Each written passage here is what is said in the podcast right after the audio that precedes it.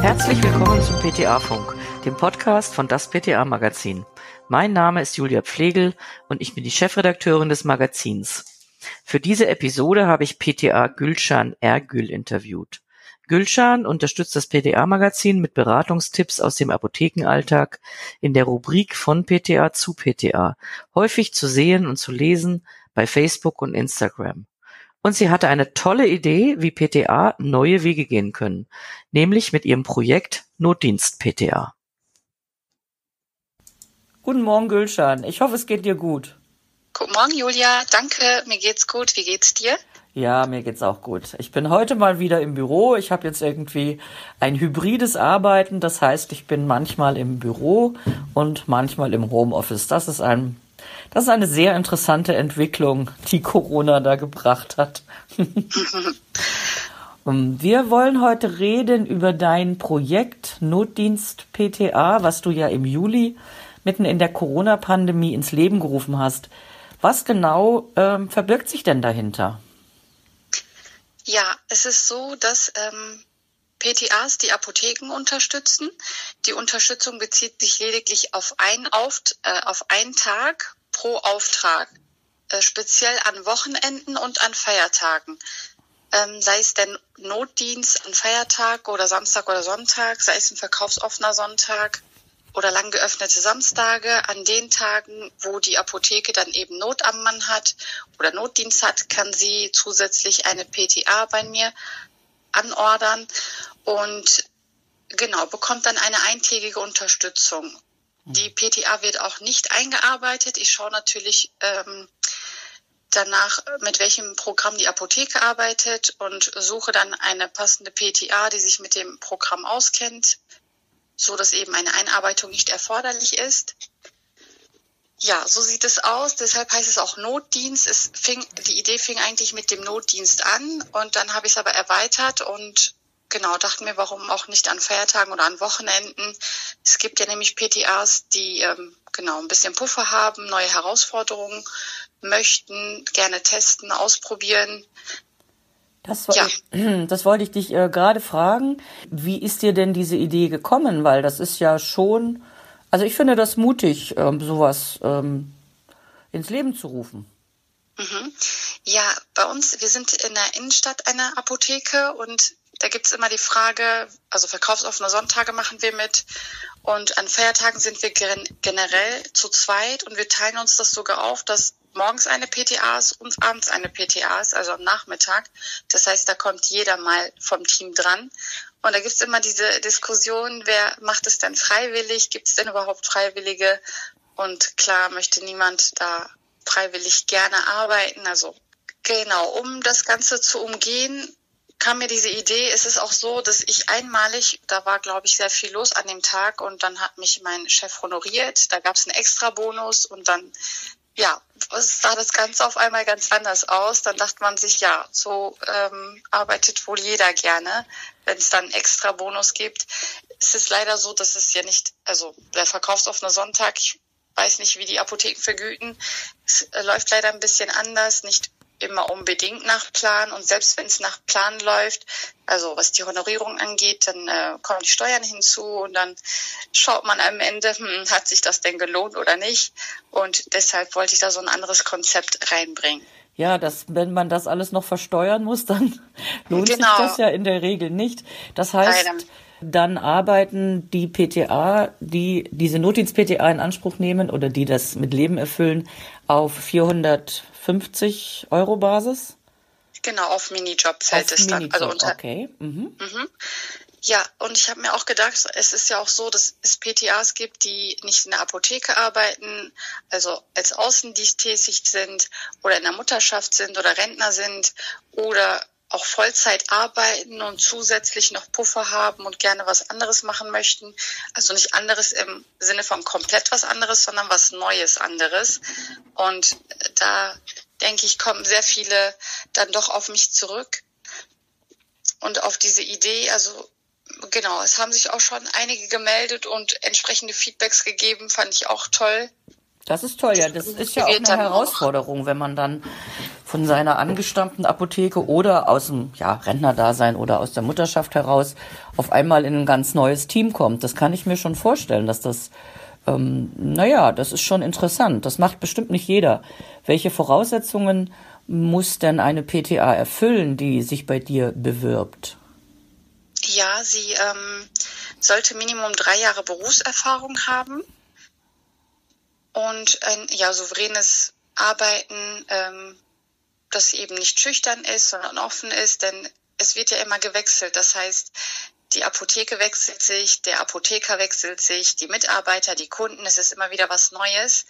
Wenn sie dann vorne an der Offizin steht, ist es wichtig, dass sie eben sich mit dem Programm auskennt, also dass der Rhythmus da ist. Deshalb sage ich Minimum drei Jahre Berufserfahrung, damit äh, das so reibungslos mehr oder weniger funktioniert. Mhm. Und der Ablauf. Also die PTA registriert sich bei dir und dann fragen die Apotheken bei dir an oder wie kann ich mir das vorstellen? Weil du hast ja da eine Vermittlerrolle. Sehe ich das richtig? Ja, genau, das ist so.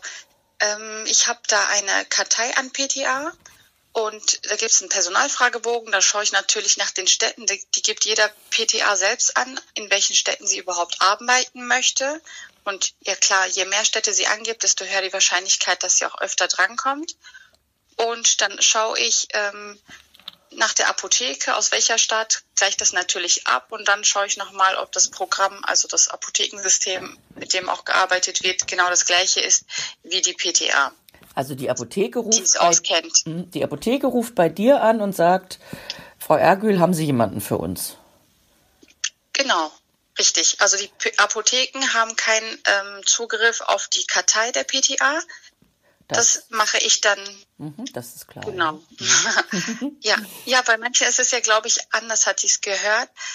Äh, ich weiß es nicht. Jedenfalls genau schaue ich dann natürlich nach, was genau passt und ich versuche das auch so möglich wie also so fair wie möglich zu machen. Das heißt, die PTA, die sich vorher bei mir gemeldet hat, also angenommen, es kommen zwei oder drei PTAs in Frage, die in der einen Apotheke arbeiten können, dann schaue ich natürlich, wer hat sich zuerst gemeldet, dass das noch relativ fair abläuft und nicht, welche PTA ist mir sympathischer oder die PTA-Freundin, die ich kenne. Also da versuche ich auch äh, fair zu bleiben.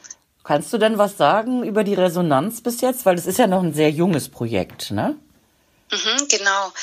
Ja, ähm, ich bin sehr zufrieden. Also ich hätte ehrlich gesagt nicht gedacht, dass das jetzt schon ähm, so gut ankommt und dass so viele mitmachen möchten. Ja, ich bin auf jeden Fall froh und möchte weitermachen. Das ist, also Komplimente habe ich bekommen. Man hat auch gefragt, ob die Idee wirklich von mir stammt und dass sie unbedingt mitmachen möchten. Und sie freuen sich natürlich auch, dass eine PTA sich für uns einsetzt. Das ist nochmal. Äh, das ist nochmal, genau. Das ist sicherlich noch, noch hat nochmal so einen besonderen. Ja, genau. Noch, na, wie soll ich das ausdrücken? Das gibt nochmal. Ja, ich kam auch nicht auf das Wort. Ich auch nicht. Besonderen Kick. ja, vielleicht. ja, ja, genau. Ja. Also etwas Höheres nochmal. Ja, das ja. Hat ein, ja, das ist der besondere Kick. Ähm, ja. Gut, kriegen auch die Apotheker den Kick von dir? Vermittelst du auch Apotheker oder ist das eher Zukunftsmusik? Mm, eher Zukunftsmusik. Jetzt äh, ist der Fokus einmal auf die PTA gesetzt und ich möchte es nicht ausschließen. Im Hinterkopf ist es, aber die Umsetzung will auf jeden Fall noch dauern. Also ich fände das ja toll, wenn eine PTA Apotheker vermittelt. ja, kann passieren. Würde dir bestimmt auch gut gefallen, oder? ja, auf jeden Fall. Also es, es, freut mich auch. Es ist schön, auch mit den PTAs dann zu kommunizieren, sie kennenzulernen, nochmal zu erfahren, wie läuft es bei denen in der Apotheke, wie ist es bei uns. Denn manche sagen ja, bei uns ist, besteht überhaupt kein Bedarf. Also die können das Konzept dann weniger nachvollziehen, weil sie sagen, ja, bei uns läuft es, das macht der Apotheker. Ich hätte auch irgendwo in den Kommentars gelesen, dass der Apothek, ein Apotheker sagte, es ist gar nicht, also der Apotheker wird ja trotzdem anwesend sein. Ist es dann jetzt nötig, dass die PTA dort arbeitet? Wo ich mir denke, ja, bei Ihnen, vielleicht in der Dorfapotheke oder irgendwo in der Apotheke, ist es weniger nötig. Nur es gibt jetzt zig andere Apotheken, bei denen es anders aussieht oder wo man weiß, der Arzt hat Notdienst direkt nebenan und die Apotheke hat Notdienst und da ist von morgens bis abends dann voll, so wie wir mhm. in der Innenstadt nicht nur mit einer PTA, sondern wirklich den ganzen Tag koppeln und mit zwei PTAs dann äh, letzten Endes arbeiten an dem einen Tag, wo für manche nicht mal eine eine einzige in Frage kommt. Also das ist wirklich verschieden. Na, das ist sehr unterschiedlich. Ich kann mich erinnern, ich habe ja auch lange in der Apotheke gearbeitet und wir hatten mal an einem ersten Weihnachtsfeiertag Dienst und wir mhm. haben an diesen, in diesen 24 Stunden 300 Kunden bedient. Wow. ich glaube, wow. also ja, an mein Gefühl äh, danach kann ich mich nicht mehr erinnern. Wahrscheinlich war das Umfallen und Schlafen. Ja, Gülcan, du bist jetzt seit sieben, du bist seit sieben Jahren PTA. Magst du mir erzählen, wie du zu dem Beruf überhaupt gekommen bist? Ja, ähm, gerne. Wir waren vier Mädels, vier Freundinnen, die gerne den Beruf ausüben wollten. Dann haben wir zusammen die Ausbildung gestartet. Ich ähm, ja, muss gestehen, ich kannte den Beruf auch gar nicht. Ich habe den durch die Ausbildung kennengelernt und also genau, hast du ein Praktikum haben, gemacht in der Apotheke oder wie bist du dann überhaupt? Ja, das auch. In der mhm. neunten mhm. Klasse, damals okay. hatte ich ein Praktikum gemacht, ein zweiwöch, dreiwöchiges war das sogar. Und ja, damals kam es eigentlich für mich nicht in Frage, in der Apotheke zu arbeiten. Also es wundert mich auch, dass ich heute hier stehe. Erstaunlich. Nicht, dass es mhm. mir nicht gefallen hat. Das war einfach so, also es kam irgendwie nicht in Frage. Man hat die Erfahrung gesammelt und genau, wollte weitermachen. Nur dann, genau, hat es doch anders geendet. Und wir haben zwar zu viert gestartet und ich bin als Einzige da doch ähm, übrig geblieben, die die Ausbildung dann auch beendet hat. Ich glaube, die meisten PTAs können das bestätigen, dass man in der Klasse mit 40 Mann startet und am Ende vielleicht mit 20 dann die Ausbildung wirklich erfolgreich beendet. Naja, manchmal oder manch einer merkt ja auch erst während der Ausbildung, ob das nun was für einen ist oder nicht. Das ist beim Pharmaziestudium ja nicht anders oder bei, jedem, Richtig, ja. bei jeder Ausbildung, jedem Studium. Hast du denn in der Apotheke ein, ein, ein besonderes Steckenpferd? Also ein Thema, was dich besonders interessiert? Machst du gerne Rezeptur oder stehst du lieber vorne in der Offizin? Ich bin lieber in der Beratung vorne mhm. in der Offizin. Ja, Rezeptur kommt für mich weniger in Frage. Da äh, lasse ich die anderen Kollegen äh, vor, die sich da besser auskennen und das gerne machen. Ja, nun hast du ja in der Offizin sicher mit ganz vielen verschiedenen Kunden zu tun. Hast du ein Erlebnis, was du mir erzählen kannst aus deinem Apothekenalltag, was, an was du dich besonders ja gerne erinnerst? Ja, ja da gab's, ja? Mhm. da gab's mal eine Kundin, die ähm, je, das, die erwähnt das fast jedes Mal, wenn sie in die Apotheke kommt. Sie hatte Schwierigkeiten an den Händen gehabt und war deshalb auch beim Arzt gewesen.